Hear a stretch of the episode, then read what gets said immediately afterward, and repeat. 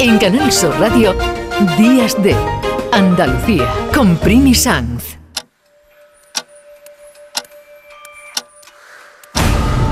Cuando el día se transforma en noche y el cielo se convierte en mar, el reloj da la campanada y no hay tiempo para el té tomar. Y en mis horas más bajas, antes de mi rima final, ella volverá al país de las maravillas y las manecillas del tiempo retrocederán. El tiempo, algo que marcó esa historia de Alicia en el País de las Maravillas. Y el tiempo también, la forma de medirlo, es el protagonista de un taller al que vamos en estos momentos. Estamos en la Casa de los Tiros, en Granada, en el Museo de la Casa de los Tiros. Dentro de un ratito va a comenzar un taller, un taller apasionante sobre la historia de cómo se ha medido el tiempo. La responsable del programa educativo del Museo Casa de los Tiros de Granada es Soledad Gómez, que además va a impartir este taller al que nos hemos apuntado, pero además por la cara Soledad. Muy buenos días. Buenos días, Primi. Bueno, aquí estamos dispuestos a participar contigo y con el resto de los que se hayan apuntado a este taller en, en este recorrido por la historia de la medición del tiempo, aunque creo que tú los vas a centrar sobre todo en los relojes mecánicos del siglo XIX. Sí, bueno, vamos a hacer un pequeño recorrido pues, para conocer a lo largo de la historia pues los diferentes sistemas que ha habido para, medir el tiempo y también cómo ha ido influyendo un poco eso en los cambios de, la sociedad y en el avance también de las civilizaciones. Entonces haremos como un pequeño recorrido general desde, desde los orígenes, desde la prehistoria, pasando por, por Egipto, los diferentes modelos de relojes de arena, relojes de, agua, conoceremos todo un poco y luego nos centraremos bueno en la temática que es más concreta de, de Casa de los Tiros, que está más dedicado al ámbito del siglo XIX, y nos centraremos un poco más en explicar pues todos los cambios sociales que se produjo en ese siglo. Yo quiero saber, me imagino que muchos de los oyentes también, cómo se medía el tiempo, qué sabe de cómo se medía el tiempo en la prehistoria. A través de la observación, porque al principio eran los fenómenos naturales los que marcaban el ritmo de la vida. El día, la noche, eran los elementos que te iban, que te iban marcando. Y esa observación fue lo que poco a poco empezó a hacer que se fuese eh, evolucionando que llegáramos hasta, Egipto, donde la observación del cielo permitió que ya se empezara a, concretar una serie de, tiempos más marcados, de, meses, de, años, se empezó a observar y a, partir de ahí empezó a generarse pues toda una base que es la que tenemos hoy en día, prácticamente.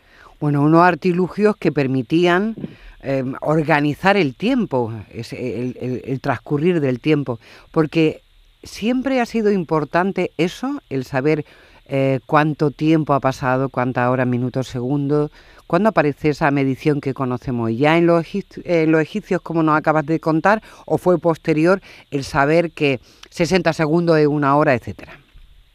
Poco a poco se ha ido, se ha ido evolucionando desde la Bueno, 60 segundos es un minuto, ¿eh? Tengo que decir. Desde, desde, desde época egipcia ya, ya tenemos un avance muy importante de, de todo lo que es todas las unidades astronómicas para, para medir el tiempo. La importancia de cuando empezó a, a tener pues fue a medida que la sociedad fue, fue avanzando y fue cogiendo más importancia porque fueron cambiando los ritmos de vida. En un principio los ritmos eran los ritmos, los ritmos agrarios, los ritmos de las estaciones, los ritmos del día y de la noche, pero a medida que la sociedad fue, evolucionando, era necesario marcar otra serie de, horas, otra serie de, momentos.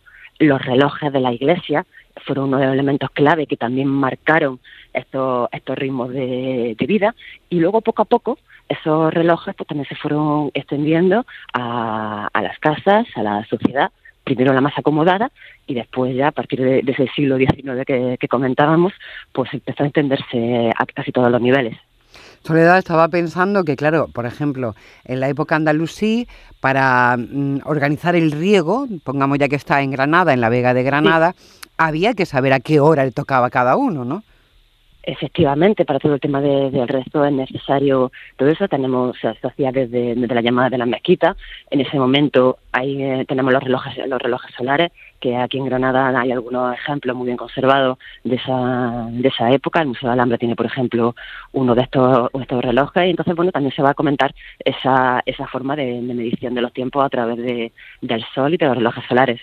Y luego llegan los relojes mecánicos hasta el, reloj de ahora, que nos sirve para medir la tensión arterial, para saber cuánto hemos andado. Quiero decir, ha habido una evolución tremenda desde el siglo XIX.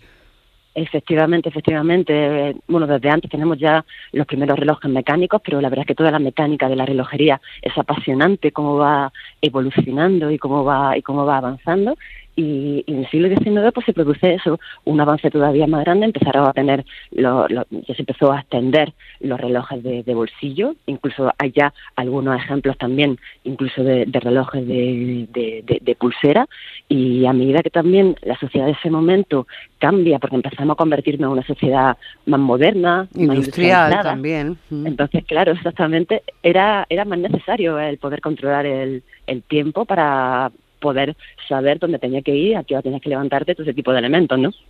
Bueno, en este taller que imparte el Museo Casa de los Tiros de Granada, que empieza ahora a las 11 de la mañana, ¿qué, qué, tipo de gente participa? Porque luego les vaya a enseñar a hacer un reloj, un reloj mecánico. No, no, debe ser tan sencillo, ¿no? Eh, este, estos talleres están dedicados sobre todo al público familiar el objetivo es que venga todas las familias y además toda la familia intervenga. No que solamente sea un taller pensado para lo mejor que los niños y las niñas hagan algo y el resto de familiares acompañen o observen, ¿no? y se vayan a tomar algo mientras tanto, ¿no? Efectivamente, no está pensando para que la familia en conjunto hagan ellos sus propios algo en conjunto y que trabajen y que hagan una, una actividad que puede ser pues, muy gratificante de poder hacerla eh, entre todos y también los padres y las madres también tener un tiempo de tranquilidad para también poder dedicarse a hacer ese tipo de, actividades, ¿no? Y entonces, hoy en concreto, pues efectivamente lo que vamos a hacer es hacer un, reloj, un reloj en el cual pues ellos tendrán que, diseñarlo, elegir los números, la decoración, inspirada si se quiere, en cosas del museo, colocarle su, su aguja, su sistema y luego pues irse a casa con ese reloj de recuerdo hecho en, los talleres del museo. Bueno, eso sí que no vamos a poder hacerlo nosotros desde la radio, pero de alguna manera hemos participado en este taller para conocer cómo ha sido a lo largo de la historia la forma de medir el tiempo. Soledad Gómez, muchísimas gracias por habernos dejado entrar en este taller y haber aprendido tanto contigo en este ratito a ti y, encantado de que conozcáis pues, las cosas que se hacen en el Museo Casa de los Tiros.